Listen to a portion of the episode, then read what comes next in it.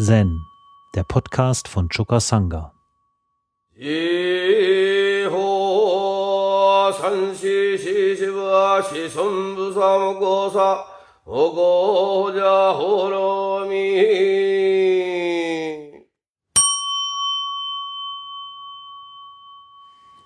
Im Katoshu findet sich folgender Fall 101. Bei Zhangs neues Reisfeld. Bei Zhang Wei Sheng aus Wang Shao sagte zu den Mönchen, wenn ihr für mich ein neues Reisfeld anlegt, werde ich euch das große Prinzip erklären. Nachdem sie das neue Reisfeld angelegt hatten, kamen die Mönche zurück und baten den Meister, das große Prinzip zu erklären. Der Meister streckte seine zwei Hände aus.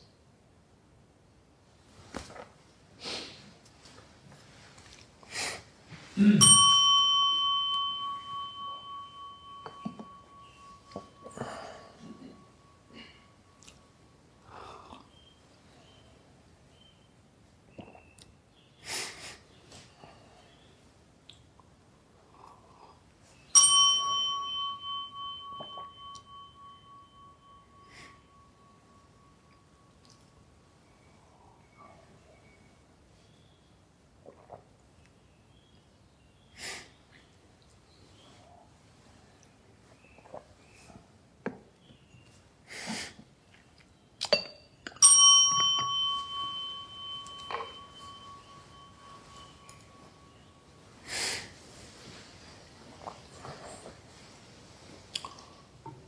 Ja, bei Zhang Wei-sheng, das ist nicht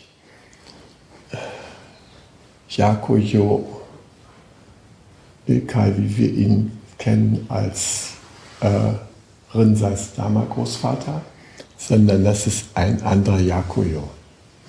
Yakuyo Nehan. Also dieser Yakuyo Nehan der sagt doch zu seinen Meistern, zu seinen Mönchen, wenn ihr für mich ein neues Reisfeld anlegt, werde ich euch das große Prinzip erklären. Also das große Prinzip erklären bringt er in Zusammenhang mit dem Roden einer Fläche für den Reisanbau. Im Chinesischen und Japanischen ist das Zeichen Mu oder Wu, chinesisch Wu, wird symbolisiert durch ein, das Bild eines gerodeten Waldes. Man sieht auf dem äh, Ideogramm noch die Baumstümpfe da rumliegen. Und Ja, hier schickt der Meister also erstmal seine Mönche los zum Roden. Ja. Wir sollen dann mal alles schier machen, damit man da was anbauen kann. Dann wird er es ihnen erklären. Also, er schickt sie schon mal los, ihre eigenen Erfahrungen mit dem großen Prinzip zu machen. Das große Prinzip ist ein Ausdruck für Mo, ja. Anspielung darauf. Der schickt sie los und lässt sie da roden, Strünke wegnehmen, Unkraut, alles vorbereiten. So ein Reisfeld, wisst ihr, das, das muss ganz plan sein. Da darf kein Helmchen mehr drauf wachsen. Ja. Und ähm, Das Wasser muss ich darauf ganz gleichmäßig verteilen können, damit man da später die Setzlinge reinsetzen kann. Also ist, äh, von der Landschaft her, man nimmt alles weg und macht alles ganz glatt. Ja. Und ähm, in diesem Prozess sind die Mönche drin. Und dann denken sie jetzt bei der Rückkehr, jetzt werden wir ausführlich belehrt. Ja? Und ähm, statt jetzt zu einer Erklärung anzuheben, na, mit vielen Worten oder einer Lehrrede, macht der Meister einfach nur. Er empfängt sie mit leeren Händen. Und so fühlte ich mich heute Morgen auch euch gegenüber. Ihr habt da wieder rumrabottet und so weiter. Ich komme hier zum Teeshow. Was bringe ich mit? Mehr nicht. ja. Ähm, ja, weil ich in so einem komischen Getriebe drin war, wo ich mich mit manchen Sachen beschäftigen musste. Und schon heute Morgen hatte ich den Eindruck, dieses Korn, das könnte es vielleicht bringen heute im Tee-Show. Ja, da kann ich nichts verkehrt machen.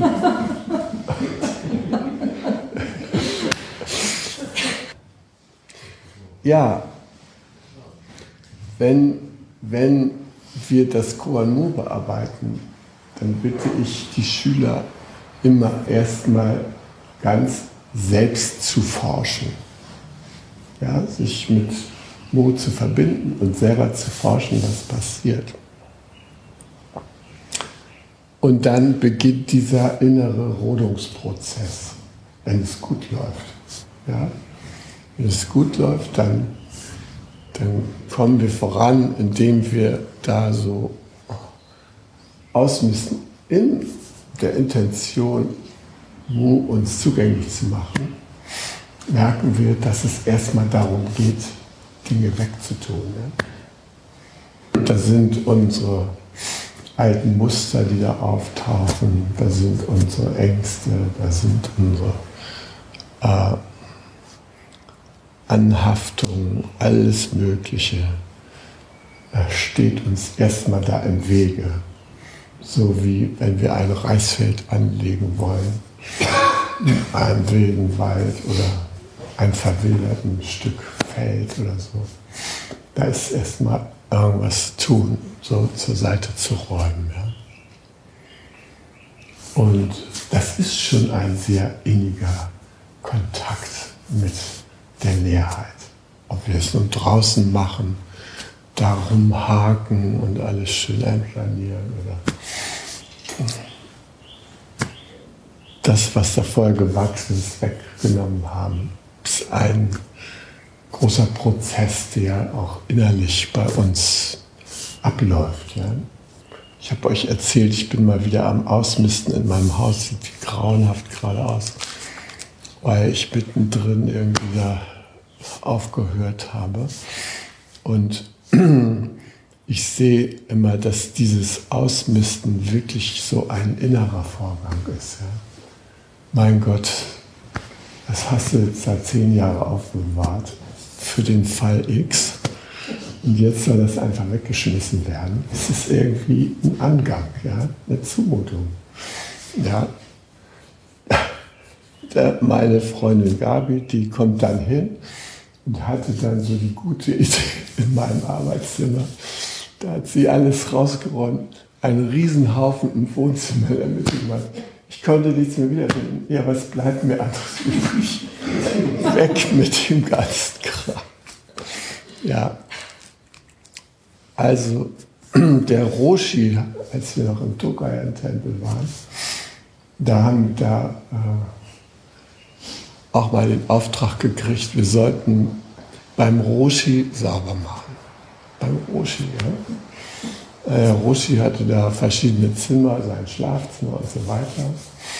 Und da gab es ein Zimmer, das war im Wesentlichen leer, mit Ausnahme eines riesigen Papierhaufens in der Mitte, der wirklich wie so ein Kegel zu, zu lief. Ja? Und da befanden sich äh, Roshis gesammelte Notizen der letzten 50 Jahre und was weiß ich, ja. Wir konnten immer nur so Daten darauf erkennen, ja. Äh, und dann irgendwelche japanischen Zeichen. Ja. Seine Mönche, die ihn versorgt haben, haben sich nie getraut, an diesen Hafen irgendwie ranzugehen. Ja. Weil, was sollst du da nehmen? Seine Notizen zum Thema äh, Mu oder seine Notizen zum Thema äh, der, was weiß ich, ja, der alltägliche Geist ist der Weg. Was sollst du nehmen? Und wir haben uns dann so für eine technische Lösung, formale Lösung entschieden. Wir haben gesagt, alles, was älter als drei Jahre ist, was wir so sehen können, schmeißen wir weg. Ja? Also die Papiere angeguckt, irgendwas, was uns älter erschien, haben weggetan. Das war ungefähr 90 Prozent. Und ich war damals noch mit Lutz Fischer, der war dabei, aus Bamberg, ja. Lutz. Hm? Ja, Parisek. Und der, äh, äh, der kam ähm, und sah da, da waren tausende von wunderbaren Kalligrafie des, Kalligrafien des Roshi. Irgendwelche Entwürfe oder machte dreimal und dann eins verschenkt er und zwei kommen weg und sowas. Ich war auch auf dem Haufen. Der sagte, das ist ein Vermögen. Wir, rollen davon ein paar ein und so. Er beschäftigt sich auch mit Antiquitätenhandel und so. Ne? Also ich sag Lutz, das können wir auf keinen Fall machen. Ne? Und draußen im Garten war so, eine, so ein großes Feuerfass da brannte so das Müllfeuer drin. Und ich habe gesagt, komm, alles rein. Ja. Und dann haben wir die, die Sachen da drin versenkt. Alles, was wir meinten, was da weg könnte, ja, haben wir da rausgeräumt. Und äh, es war irgendwie eine gute Idee von den Mönchen des Roshi, äh, sozusagen die tumpen, blöden Ausländer diese Arbeit machen zu lassen, weil alles, was dann auf diese Weise verschwand, was vom Roshi noch irgendwie für wichtig gehalten hätte werden können und so weiter, konnte man immer sagen, ja, die Idioten, die Deppen, die wussten es nicht besser oder so. Ja, wir haben den ganzen Tag da aussortiert und äh, weggeschmissen und so. Rogi ist gar nicht in Erscheinung getreten. Und äh, ja, wir fühlten uns unbehaglich dabei. Ja, was für Eingriffe machen wir da? Ne? Ist er wirklich bereit, da alles loszulassen und so? Ne? Schließlich hatten wir nur noch diese 10% da.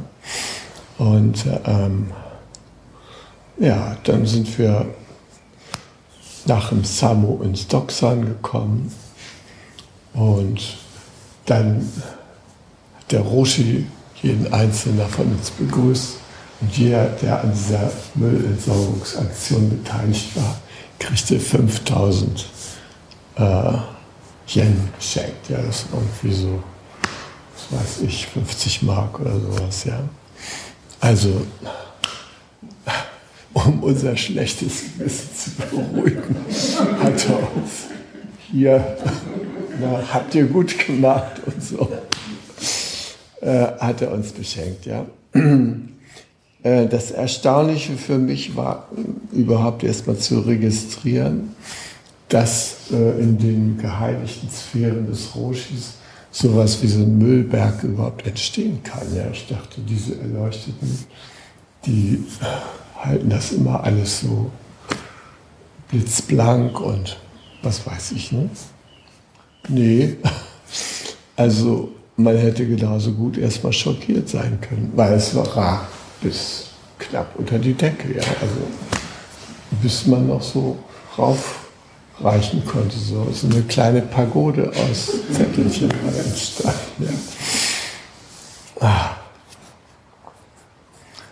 Ja, also das Lehrmachen, das ist schon mal ein sehr instruktiver Prozess.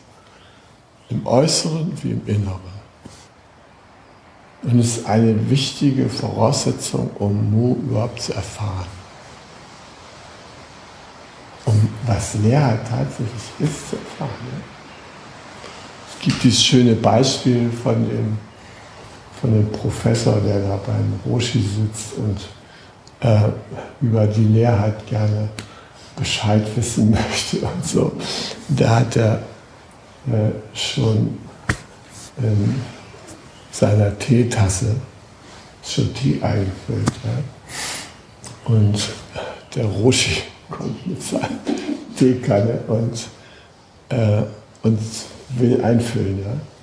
Und dann sagt er, halt, halt, das ist schon so viel drin. Ja, sagt er, machen Sie doch mal leer. ja. Wenn ich wissen will, was Leerheit ist, dann ist es ganz hilfreich, auch mal zu gucken, wie ist denn das Verhältnis von Form und Leerheit? Was heißt denn das? Ne? Form ist Leerheit, Leerheit ist Form. Ne? So ganz konkret, ich meine. Ne? Ohne Leerheit würde dieses ganze Ding ja gar keinen Sinn machen. Ja? Und ohne Form auch nicht. Wie wollen wir den Tee trinken? Also wir brauchen Form, wir brauchen die Leerheit. Die Leerheit ist das Medium, was es uns erlaubt, den Tee zu genießen. Ohne das könnten wir mit dem Tee nichts anfangen. Ja? Wo sollte er auch bei uns hinfließen, wenn da nicht noch ein klein bisschen Leerheit übrig wäre? Ja? Also ist ja nicht viel, aber ein bisschen passt da ja doch meistens rein. Ja? Also das ist, das ist auch immer ganz konkret, Form und Leerheit. Ja? Das ist nicht so äh, eine abstrakte Geschichte hier. Und, und, dann wird man sagen können, ja, aber ist ja noch Luft drin und so. Darum geht es jetzt mal nicht. Ja. Es passt was rein. Das ist wichtig, ja. Also, dass wir den Raum dafür schaffen, ja, für diese Erfahrung. Dass da Neues passieren kann. Vor zig Jahren schenkte mir mein Vater dieses kanadische Waldgrundstück 5000 Kilometer weg, ja, abgehackter Wald. Ich habe ihn mir angeguckt, habe gedacht, ja, lieber Vater, zu meinen Lebzeiten werde ich damit nichts mehr anfangen können, ja. Vielleicht deine Enkel oder Urenkel. Na, ich sah nur diese, diesen Kahlschlag. Und ähm, in Kanada, dieser Kahlschlag, der hat so was Grauseliges, ja, weil ähm, das sieht dann nicht nur so mal so auf dem Hektar so aus, sondern wenn die so Kahlschlag veranstalten, da sieht die halbe Welt so aus, ja. Du kommst aus der Tür, überall Kahlschlag, ja. Abgehackt über weite äh, Flächen, ja. Ähm, mein Vater selber, der hatte vor, der hatte da ja einen ziemlich großen Wald, 1000 Hektar. Und er hatte vor, diesen Wald nicht so zu bewirtschaften, wie die Kanadier das machen. Nämlich Clear Cut und dann wieder wachsen lassen. Ja? Und das ist die übliche Vorgehensweise. Das kostet wenig Manpower, die Maschinen grasen alles einmal ab und dann ist es halt erstmal Ödland. Ja. Und dann wird schon irgendwas damit passieren. Und äh, mein Vater, der hatte sich mit Plantern beschäftigt. Da werden so die reifen, die schlagreifen Bäume, die werden aus dem Wald rausgenommen, ja. Äh, die, die offenbar ihr maximales Wachstum erreicht haben, die richtig majestätisch da jetzt im Wald sind, die werden rausgenommen und dann können andere den Platz da allmählich einnehmen. Und ähm, hier in Deutschland gibt es auch einen sehr großen Forstbetrieb, der mit dieser Plenter-Methode sehr erfolgreich arbeitet. Die hat ja das große Plus, dass sie arbeitsintensiver ist und dass man aber vom Wald auch irgendwie mehr hat, weil wird nicht kahl geschlagen, sondern ist eigentlich viel gesünder und, und so. Naja, und als es äh, mit meinem Vater äh, in seinem Alter er so weit war, dass er nicht mehr nach Kanada fahren konnte, weil er schon zu klapprig war, da hat er mein Bruder und mich gefragt, ob wir seinen Wald übernehmen würden. Und da haben wir beide Ja gesagt. Wir haben natürlich noch nicht über die Bedingungen gesprochen, denen und so. Aber wir haben grundsätzlich unser klares Ja erklärt. Drei Monate später war er verkauft an einen sehr guten Freund der Familie. Mein Bruder, wenn er den, die Kanada-Fahrer werden den Namen vielleicht auch mal hören, ja. Äh, wenn er den Namen ausspricht, dann zitiert er immer meinen Vater persönlich. Diesen hervorragenden Dietlein. Ja. So, wenn ich da ankomme, frage ich ihn, na, hat dich der hervorragende Dietlein schon besucht? Was? Nein, der war nicht hier, der soll auch nicht kommen. So. Also das ist ein Dollpunkt im Leben meines Bruders, dieser hervorragende Dietlein. Und ähm, der hat also den, den Bestand übernommen und er hat äh, mein Vater da auch wahrscheinlich irgendwie ganz angemessen bezahlt. Ja. Davon wurde das Studium einer Enkelin bezahlt und noch verschiedene andere Dinge. Ja war sicher irgendwie eine sinnvolle äh, Art, mit seinem Vermögen umzugehen. Aber warum er uns vorher gefragt hat, ist mir schleierhaft. Ja? Denn er hätte wohl ganz gerne gehabt, dass wir die Bewirtschaftung dieses Waldes übernehmen. Und mein Bruder, der hat ähm, 30 Jahre, jedes Jahr äh, war er in Kanada und hat sich um diese Sachen meines Vaters da gekümmert. Der war wirklich total engagiert und der hätte das wirklich sehr gerne gemacht. Also immer ein großer Schmerz in unserer Familie.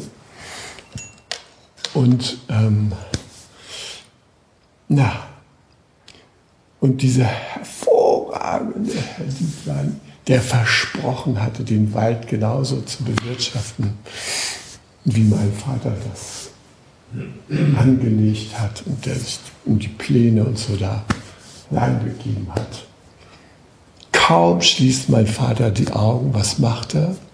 Clear Cut. Wow. Doppelt den Einsatz wieder raus, den er da gehabt hat. Ja. Also seitdem äh, sehe ich die negativen Folgen, die das hat, wenn so ein Wald abgehauen ist. Da hält der Boden das Wasser nicht mehr.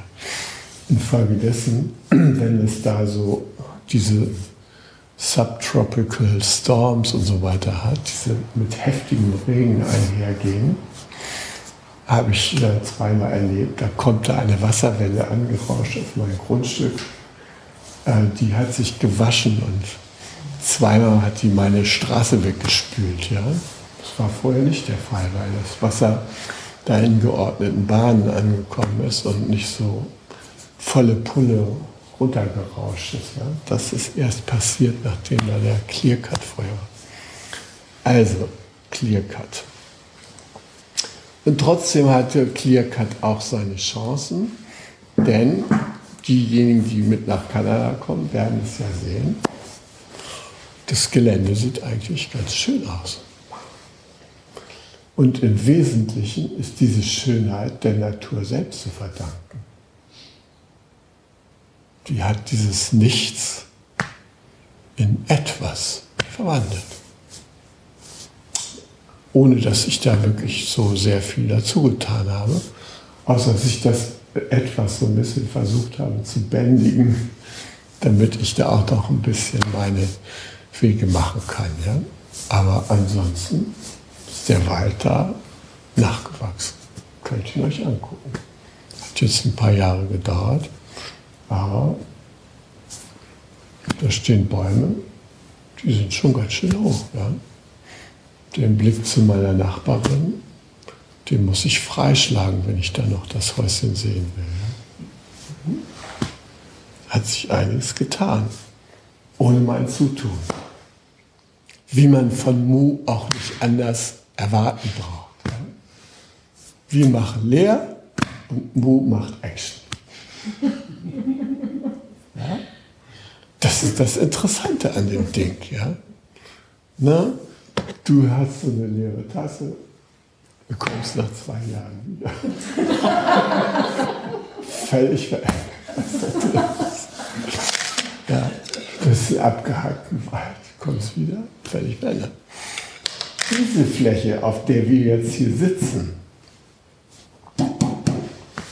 da habe ich vor 30 Jahren äh, diesen öden Maisacker, den habe ich dann mit, mit Shiwata, einem Jugoslawen, der am Anfang im Lebensgarten noch gewohnt hat, der zu den sogenannten Altmietern gehörte und der Mitglied in unserer Gemeinschaft wurde.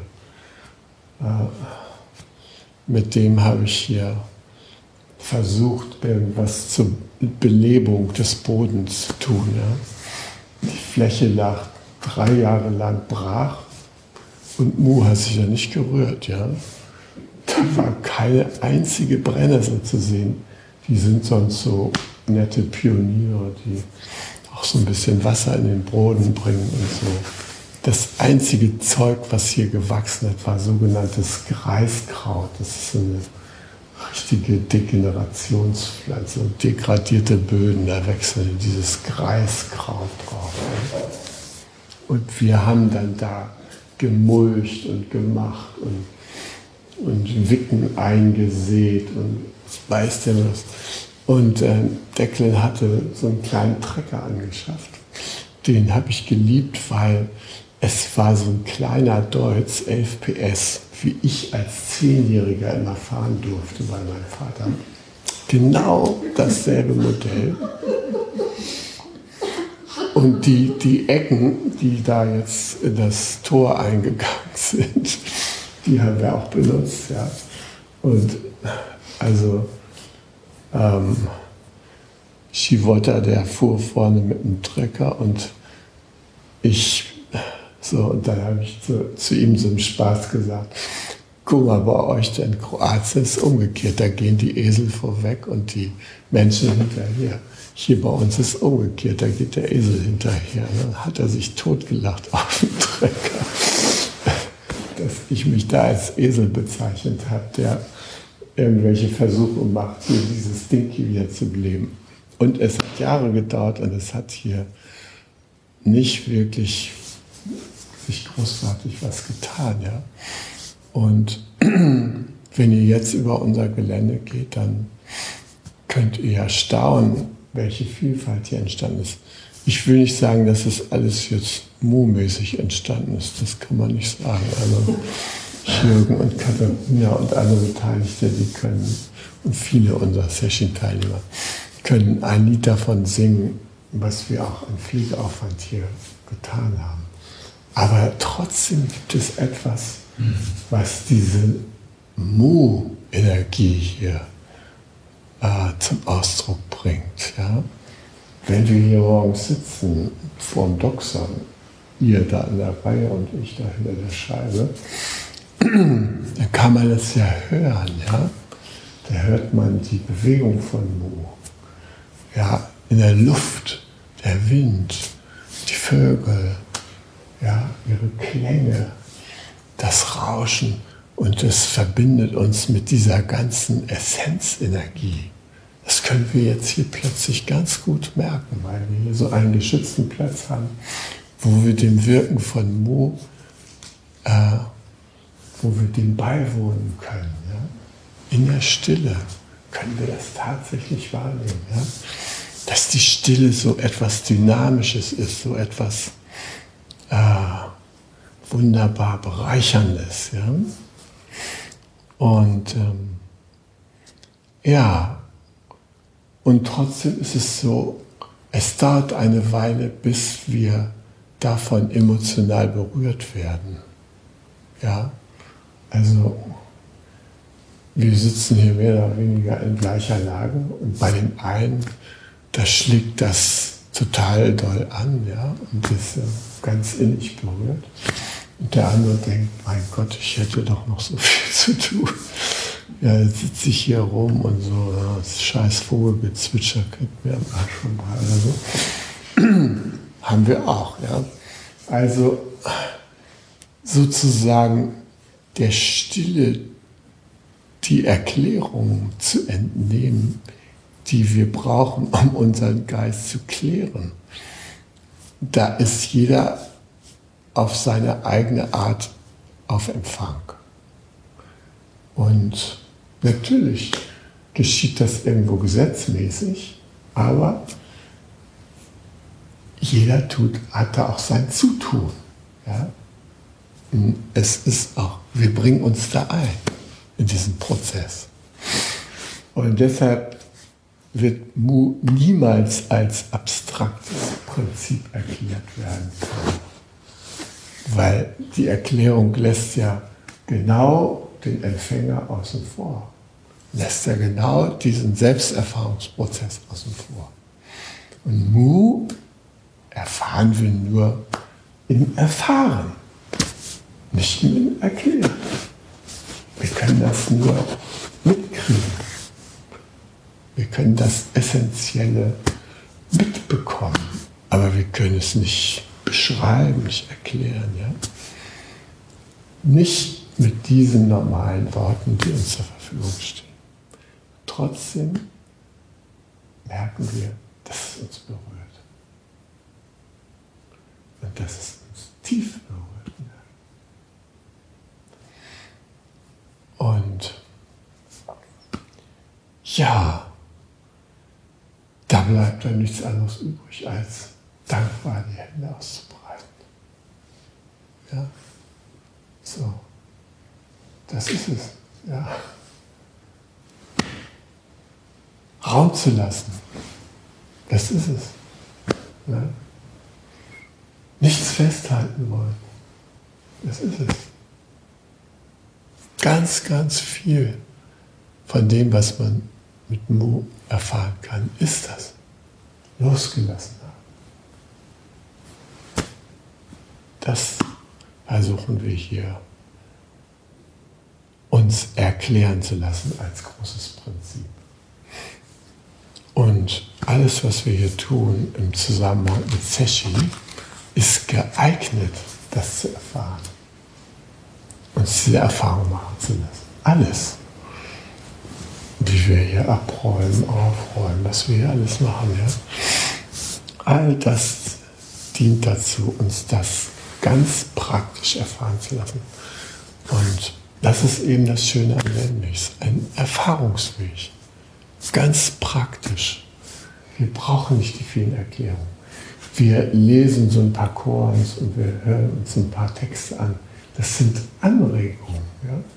Die können uns helfen, unser Erfahrungsfenster so ein bisschen aufzumachen. Aber die Erfahrung, die reinzunehmen, das ist dann unser Prozess. Das ist ein heiliger Prozess. Und vor dem möchte ich mich einmal verneigen.